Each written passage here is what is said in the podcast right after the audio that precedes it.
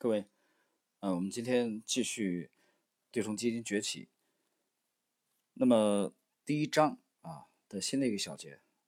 我们来看具体内容。一九五二年，就在琼斯创立自己的基金三年后，随着一篇名为《投资组合选择》短文的发表，现代投资组合理论诞生了。文章的作者是位年仅二十五岁的硕士生，叫哈里·马尔科维茨。嗯，他的主要观点有两个方面：其一，投资的艺术不仅仅是将收益最大化，而是将风险调整收益最大化；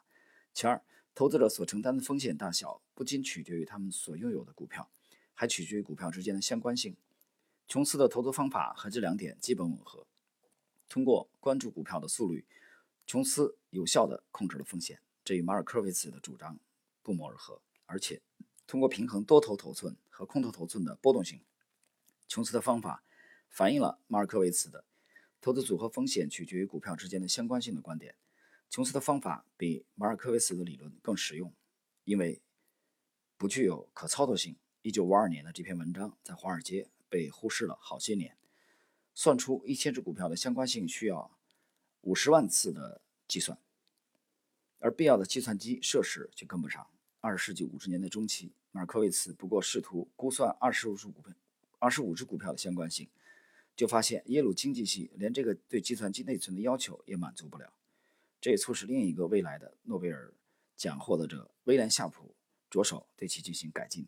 他使马尔科维茨的结论变得可操作。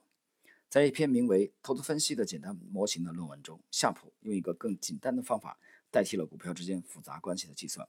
计算每只股票和大盘指数之间的相关性，这完全就是琼斯发明的速率计算。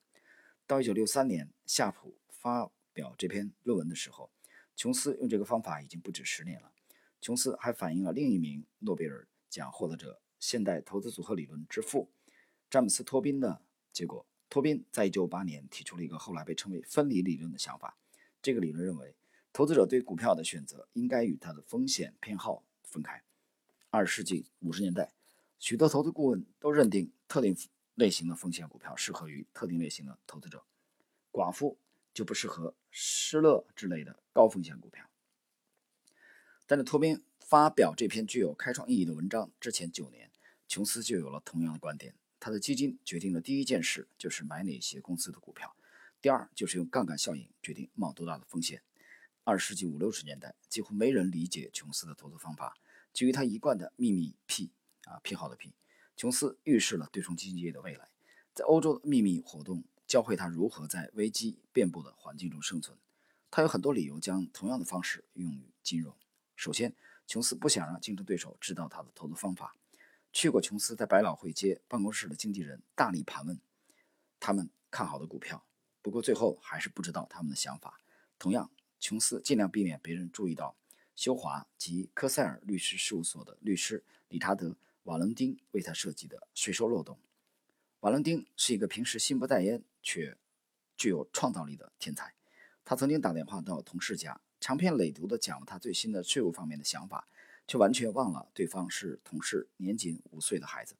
瓦伦丁意识到，如果管理人员不是拿固定的绩效费，而是参与基金投资利润的分配，他们会按资本所得征税。考虑到当时的个人所得税税率，这可能意味着只需要交百分之二十五给政府，而不是百分之九十一。琼斯及时的向他的投资者收取收益的百分之二十，并称这是基于地中海区域的惯例，而不是税法。他告诉大家，腓尼基商人总是扣留成功航行所得利润的百分之二十，再将剩余的分给投资者。他仿效的正是这种利润分配方式。借着这个令人印象深刻的故事的掩护。琼斯的绩效费愉快地为对冲基金的后代所接纳。琼斯保密的原因并不仅限于避开竞争对手和减税，还用于逃避监管。他拒绝根据1933年的证券法、1940年投资公司法和投资咨询法投登记注册，辩驳说这些法律对他都不适用，因为他的基金是私人的。不根据这些法律登记是很关键的。这些法律对琼斯套期保值策略的两个关键点。借款和卖空都有限制，而且还有收费的限制。为了证明他的基金是私人的，琼斯从未向投资者大肆做广告，而是靠口耳相传，有时不过就是餐桌上吃饭时的一句话。他的大部分资金来自他聪明的朋友，包括《列宁传记》的作者路易史·费希尔和桥牌规则啊非比较斯泰曼的发明者萨姆·斯泰曼。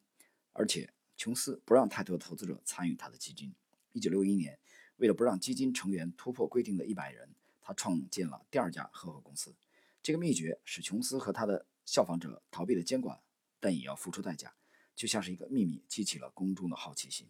到二十世纪六十年代中期，对冲基金引起了大量的关注，这种关注后来变得司空见惯。作家约翰·布鲁克斯说：“他们是华尔街的秘密、专有和特权的最后基地，他们是新的舒适的火车的头等车厢。”或许是对监管的恐惧使琼斯的秘密作风不可避免，但是由于他早年设立的运作模式，最终基金永远神秘、难以琢磨且被憎恨。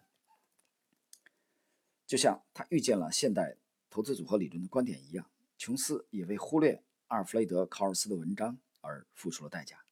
价格趋势过于微弱，因而价格不可预测的论断被证明是正确的，至少在琼斯身上是正确的。他错误估计市场整体趋势和他成功估计的时候一样多。1953年、1956年和1957年，琼斯都因为估值错误而亏损。预计市场走高的时候，市场表现不佳；或者预计市场不佳的时候，市场走高。一九六零年，考尔斯发表了他对他早期研究更新的文章，他修改了关于月度价格趋势的结论，断定那些趋势根本不存在。琼斯不动声色地试图预测市场，但结果并不理想。一九六二年初，他持有价值相当于资本一点四倍的股票，可是市场下跌了，他转而看跌，但市场又好转了。在一九六五年八月最痛心的时候，琼斯的净市场持有为负百分之十八，这意味着他的空头头寸超出多头的比例达到了资金的百分之十八。可恰好在这个时候，市场开始强力反弹。后来的对冲基金经理人证明这种趋势反复可以用来获利。之后，学术界也修改了卡尔斯的调查结果。不过，琼斯从未根据图表分析获利，尽管图表分析员为他的对冲基金提供了前提。琼斯的统计方法可以精确地预计对市场判断错误的时候他会损失多少，但他的基金还是运作得非常好。原因在于他完全无意中说出了一个秘密：他已开始有关投资者的情绪和价格模式的理论研究。后来发现这是死路一条。他发明了对冲策略，这种策略听起来很精彩，但其本身并不是利润来源。接下来，他需要选择一些股票放到他设计的套期保值的投资组合里，通过他的技能与性格配合。琼斯设计了一个善召集擅长选股的人的方法，他们彻底击败了华尔街的人。琼斯知道自己可能不是一个擅长选股的人，对于投资他是个新手，但公司资产负债表的细节从未束缚他的想象力。相反，他创建了一个系系统，以选出最优的。从二十世纪五十年代开始，他请经纪人进行模拟投资，每个人分别选出他最看好和最不看好的股票，并关注他们的变化。就好像真的做投资一样，琼斯用这种虚拟投资组合作为选股理念的来源。他用统计方法将选股的效果和市场变化的效果区分开来，使得他可以确定每个经理的投资结果。琼斯随后根据他们选股的好坏对他们进行补偿。这一招非常有用，使得经纪人在想法告诉别人之前都先打电话给他。这个方法使琼斯比他的竞争对手更有优势。在二十世纪五十年代，华尔街是一个安静而单纯的地方。在大学和商学，几乎没人选金融方面的课程。哈佛大学的投资课被称为“中午的黑暗”，因为大学管理者将这门课安排在中午，以便为更受欢迎的课程腾出教室。老投资机构的受托人都根据资产管理规模取得报酬，而不是表现费。他们要接受管理委员会的管理，而琼斯的方法打破了这个模式。每个人都是股票选择者。他以个人主义取代了集体主义和骄傲自满的冲动。即使在二十世纪六十年代，当琼斯的企业增长到足以招聘六个人来选择股票时，他还是沿用优胜劣汰的制度。他很少召开投资会议，因为他发现委员会会议有着难以忍受的乏味。相反，他分配给每个公司内的管理人一部分资金，让他们根据自己的意愿投资，而每年年底表现最佳的经理也会得到最多的回报。你可以看到琼斯这样做的效果，在二十世纪五六十年代的华尔街，信息还不能迅速传递给每个人，没有经纪人每天发邮件，没有有线电视的及时分析。在这种环境下，最积极的投资团队可以击败懒散的对手，而琼斯的团队是最积极的。模拟投资组合经理忙着打电话，说出他们的最新想法；内部部门经理忙着接电话，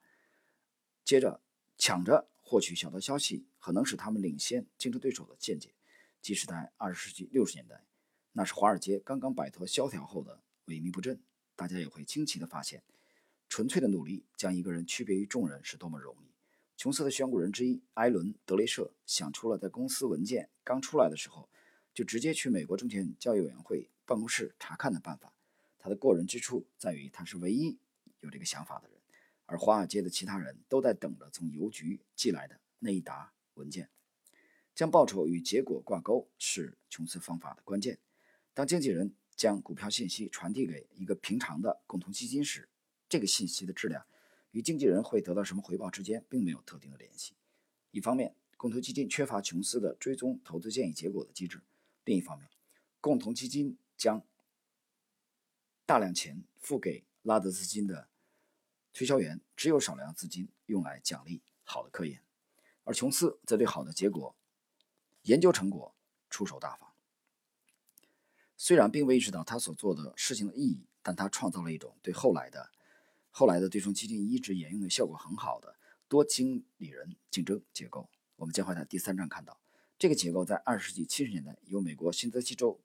普雷斯顿的一家公司加以改进，后来被几十个对冲基金公司采用，但在二十世纪五六十年代。将达尔文主义的个人主义和从上至下的风险控制相结合的，几乎只有琼斯一个。这给了他很大的优势。价格在现有体制安排下反映了信息。从这个意义上来说，市场可能是有效的。不过，琼斯摧毁了这些体制安排，取消矮板的委员会会议，通过利润分配而促使人们好好表现。这样，他创造了能给他带来利润的优势。这里解释一下琼斯的这个。嗯注意到塞巴斯蒂安的描述，琼斯的创新主要是在对冲基金的这个分配结构的啊方式的这方面的创新啊，至少第一章呢到现在为止内容，作者强调了这一点。同时呢，刚才提到的啊，马尔科维斯也好，这个威廉夏普也好，他们都是其实有效市场理论的呃这个非常强大的拥护者啊，在全球的这方面都有相当的话语权。好了，朋友们，今天的这个。对冲基金崛起的这一集内容，我们就到这里啊，下一期再见。